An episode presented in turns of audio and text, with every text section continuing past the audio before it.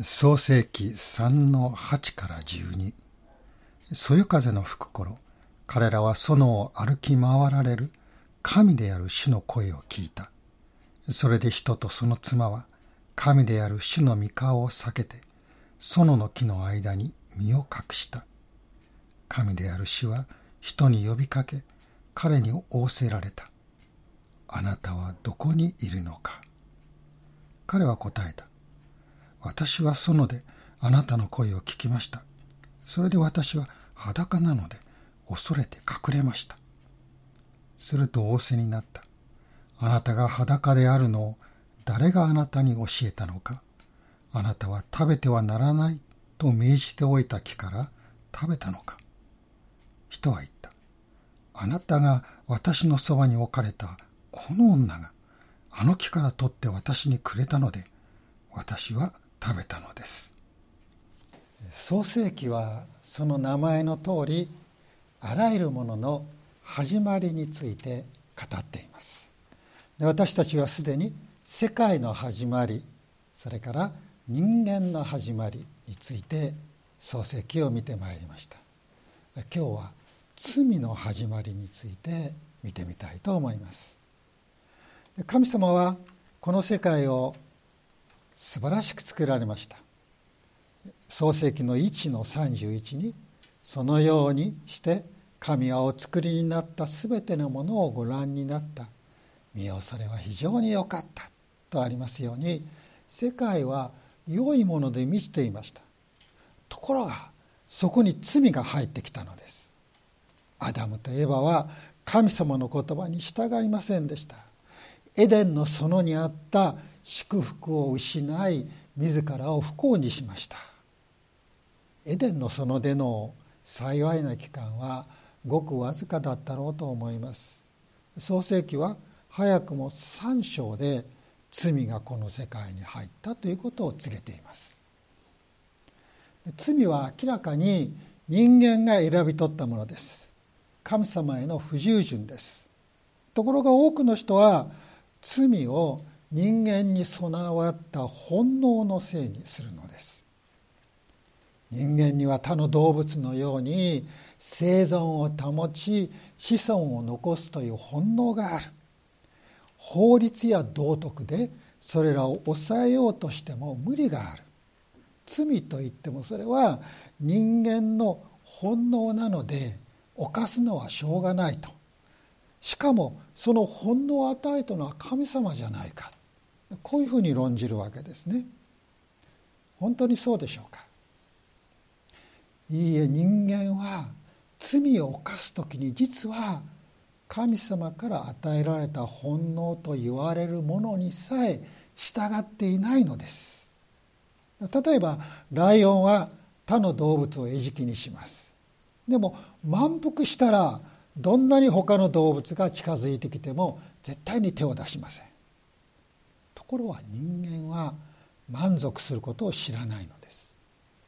ヒットラーなどの独裁者たちは何百万人も人を殺し他の国々を自分のものにしようとしました。一般の人でも必要以上のものを貪ります。そしてそれを他の人から奪い取ろうとするのです。これは本能の行為ではありません。神様はそのような無制限な本能を人間に与えはしませんでした。それは本能を超えた貪りであり罪です。よく罪を犯した人を見ましてあの人は本能だけで生きている動物のようだ。そう言うんですけれども実際は本能に従って生きている動物以下のものに罪を犯す時に人間は成り下がってしまうのです。また神様は人間に罪を犯させないようにすればよかったのだと。こういう人もいますね。けれどもそれでは人間はロボットになってしまいます。自由な意志を持ったもの神の形でなくなるのです。神様は人間を愛の対象として作ってくださいました。神様が人を愛し人がその愛に応えて神様を愛する。そういう愛の関係を人と結んでくださったのです。で愛というものは強制されてするものではありませんよね。もし強制されたらそれは愛でなくなってしまいます。ですから神様は人間に自由な意志を与えてくださってその自由な意志で神様を愛する。また他の人をも愛する。そういうものに作ってくださったのです。で神様を愛することも憎むこともできる自由。神様に従うことも従わないこともできる自由。それがあって初めて人間は神様を愛し神様に従うということを選び取るのです。神様はそういう自由の中で神様を愛すること神様を信じるということを私たちに求めておられます。で神様はそのことをアダムとエバに一つの命令を与えることによってお示しになりました。エデンの園にある善悪の知識の木。その木の実から取って食べてはいけないという命令です。創世紀の2の16と17ですね。これは決して難しいものでも不合理なものでもありません。もしエデンの園にその善悪の知識の木というものしかなかったらそれを食べるなと言われてもちょっと難しいでしょうね。でも神様はエデンの園に食べるのに良い木の実をもうふんだんに実らせてあなたは園のどの木からでも思いのまま食べてよいと。そう言ってくださったわけです。しかもこの善悪の知識の木というのも将来にわたって禁じられていたとは思われません。やがて時が来れば人間に与えられただろうと思います。まだ作られて日の浅いアダムとエバに神様は順を追ってご自分を知らせ物事を学ばせようとなさった。だから一気にそのあらゆる知識知恵を意味するその善悪を知る木の実を与えようとはなさらなかったのです。信玄の1の7に「死を恐れることは知識の始めである」とそうあります。人はまず神様を知り神様を愛する神様に従う。これを学ばなければいけないんです。その上で他の知識を持つ。神様を教えない教育は賢い悪魔を作るだけだという言葉があります。神様はアダムとエバにもまず神様に従うことを学ばせようとなさった。それから次の段階に進ませようとなさったのです。で神様に従うということは具体的には神様の言葉を守るということですね。ところがアダム・エバはこの神の言葉を守らなかったのです。その結果人間は神様が作ってくださった本来の自分と違ったものになってしまいました。罪は断絶であるとよく言われます。その断絶の第一のものは本来の自分と実際の自分との断絶です。自分の中にそういう切り離されたものがあるわけです。自分はこうあるべきなのに実際にはそのようではない。こうすべきなのにそれができない。そのために心の中に絶えず葛藤があってそれが自分を苦しめる。人は罪のゆえに自分自身の中にあるその断絶に苦しんできました。罪は第二に神様との断絶をもたらします。で今日の箇所の8節にアダムとエバはそよ風の吹く頃彼らはその歩き回られる神である主の声を聞いた。そうあります。エデンの園でそよ風が吹く頃それが一日のどの辺の時間だったのか分かりません、まあ、おそらくは一日の労働が終わりまだ日が沈む前夕方涼しい風が吹く。そういうことだったんじゃないかなと思いますがその時に神様と人との語り合いの時が持たれていたのです。彼らは一日の働きを神様に報告します。神様はそれを聞いて2人をねぎらい次の日のために2人に知識を授け指示を与えてくださったことでしょう。ところが罪を犯した時この神との語り合いがなくなったのです。アダムとエバは身を隠そうとしました。けれども誰一人神様から身を隠すことができる人はありません。詩篇の11編4節。主はその御座が宮にあり主はその王座が天にある。その目は見通しそのまぶたは人の子らを調べるとあります。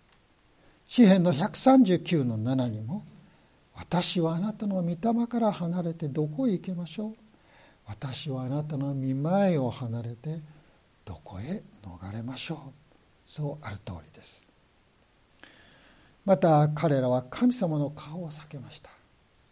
これは人が神様の御顔を仰ぎ求めて生かされる。喜びに満たされる。そういう存在であることに全く逆らった行為です。詩篇の27の8に「あなたに代わって私の心は申します。私の顔を慕い求めようと。主よあなたの御顔を私は慕い求めます。これが人の心の中にある思いです。神様は私たちに御顔を向けて私たちにご自身を示そうとしておられる。人の魂が求めてやまないものはこの神様の御顔です。そうであるのに神様に背を向け神様から隠れようとする神様から遠ざからおうとする。ここに皆さん罪のもたらす最大の不幸があります。罪は私たちを神様から引き離します。私たちを生かしておられる生ける神様から離れたらそこにあるのは死だけです。罪は私たちを神様の御顔の光から遠ざけます。私たちを照らす恵みの光祝福の光がなくなったらそこにあるのは暗闇だけです。人間を神様から引き離そうとするこの罪への誘惑それはいつも耳障りの良い言葉甘いささやきで始まります。しかし最後には神様の言葉を否定するそういうことで終わるのです。誘惑の言葉はこうでした。創世紀の3の後あなた方がそれを食べるその時あなた方の目が開けあなた方が神のようになり善悪を知るようになることを神は知っているのです。非常に回りくどい言い方ですがこの誘惑の満ち満ちた言葉ですよね。あなたはもっと賢くなれるんだ。神のようにさえなれるんだ。そう言っているかのようです。そして神様は人間が神のようになって知恵知識を持ってそして神様と競争相手になることを恐れている。だからケチをして善悪を知る気に触れさせないんだ。それを食べることを禁じたのだとそう言っているわけです。偉大な神様を人間のレベルに引き下げています。そして人間を神様のレベルに上らせようとしているのです。そしてその言葉は言いました。あなたは決して死にません。神様はどうおっしゃいましたか？それを取って食べるその時あなたは必ず死ぬ。そう言われた神様の言葉を完全に否定するのです。神の言葉を否定するなら神と人との絆は断ち切られてしまいます。私たちは私たちを神様から引き離そうとするこの巧妙な誘惑に乗せられてはいけません。そのためにもどんなことがあっても神の言葉を守り通していく。そういう決意信仰が必要になってきます。第3に罪は他の人との断絶をもたらします。でアダムの場合は妻との断絶でした、まあ、この時他の人といってもアダムとエヴァしかいなかったわけですから。アダムは自分の脇腹の骨から作られた妻を見た時にどう言いましたか？これこそ今や私の骨からの骨私の肉からの肉そう言って喜んだじゃありませんか。古代のある説教者はこの箇所を解説してこう言っています。神がエヴァをアダムの足の骨から作らなかったのは男が女を癒しめないためである。エヴァがアダムの頭の骨から作られなかったのは彼女が夫の上に立たないためである。彼女がアダムの脇腹から作られたのはアダムが彼女を抱いて守るためである。これは創世記2章の22節23節の最も優れた解釈解説だと思います。アダムはそのようにエヴァを愛しました。ところがアダムが罪を犯した時アダムはエヴァのことをどう呼んだでしょうか。12節。あなたが私のそばに置かれたこの女があの木から取って私にくれたので私は食べたのです。この女ですよ。骨の骨肉の肉も私の一部ベターハーフとよく言いますけれどもそのように呼んだ人を自分の妻をこの女。しかもあなたが私のそばに置かれたこの女です。神様がこんなろくでもない女を私に与えたので私はあなたの命令を守ることができなかったんです。私のせいじゃないですよ。彼女のせいですよ。アダムもその場にいてエヴァと行動を共にしているわけですからエヴァを決して非難することはできません。むしろアダムはエヴァを弁護すべきだったのです。ところがエヴァに責任をなすりつけている。このように罪は夫と妻との間を切り裂いています。夫と妻から始まって親と子兄弟と兄弟親族と親族の間に断絶をもたらしました。この断絶はアダム以来今日まで続いています。どんなに多くの家庭が互いにいがみ合って壊れていていることでしょうか。隣人と隣人とが警戒し合う。国と国とが互いに争い続けてきたことでしょうか。罪は神様の愛を見えなくさせます。そして人から神への愛を奪い取ります。それだけではないのです。人と人との愛をも壊してしまうのです。そしてそれは時が経てば経つほどどんどん悪くなっていく。私たちはその現実を今見ています。皆さんこの断絶は回復するのでしょうか？回復します。なぜなら神様がその回復を望んでおられるからです。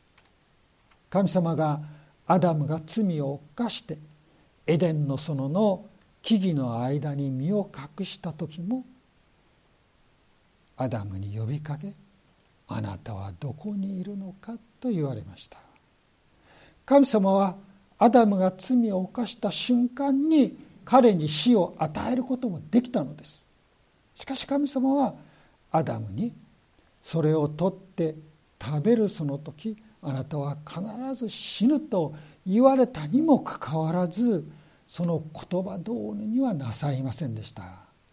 アダムを惜しんでくださった。アダムはどこにいるのか。そう言ってアダムを探し求められたのです。神様がアダムを探し求められたと言いましてももちろん神様はアダムがいるところをご存知でした。神様が「あなたはどこにいるのか?」とわざわざ言われたのは神様がアダムを見つけられなかったからではありません。どこにいるのか？なぜ私のもとから離れていったのか？そういう呼びかけです。アダムがいるべきところに立ち返るようにというお言葉なんです。神様が罪を犯した者に悔い改めて神に立ち返るように呼びかけられている。これはこの創世紀のエデンの園でのお言葉から始まっても聖書の中にさっと最後の最後まで黙示録の最後の最後まで繰り返し繰り返し書かれています。宝刀息子の例えに出てくる弟息子は豚の餌さえも食べたい。そう思うほどに落ちぶれ果てました。その時初めて自分はこんなところにいるべきではないと気がついたのです。そのように神様はアダムにもいるべきところでないところにいる。そのことに気づきなさい。そこから私のところに帰ってきなさい。そう願っておられました。神様はアダムとエバが罪を犯した時から罪からの救いを約束されました。イエス・キリストはその約束を成就し人の子は失われた人を探して救うために来たのです。そうおっしゃって今も私たちを神様のもとへと招き続けてくださっています。その招きに応えてイエス・キリストを信じるなら私たちはあるべき姿と現実の姿のこのギャップを神様によって埋めていただける。私たちはあるべき姿へと変えられていきます。その断絶は回復します。人と人との断絶も癒されます。何よりも神様との交わりが取り戻されるのです。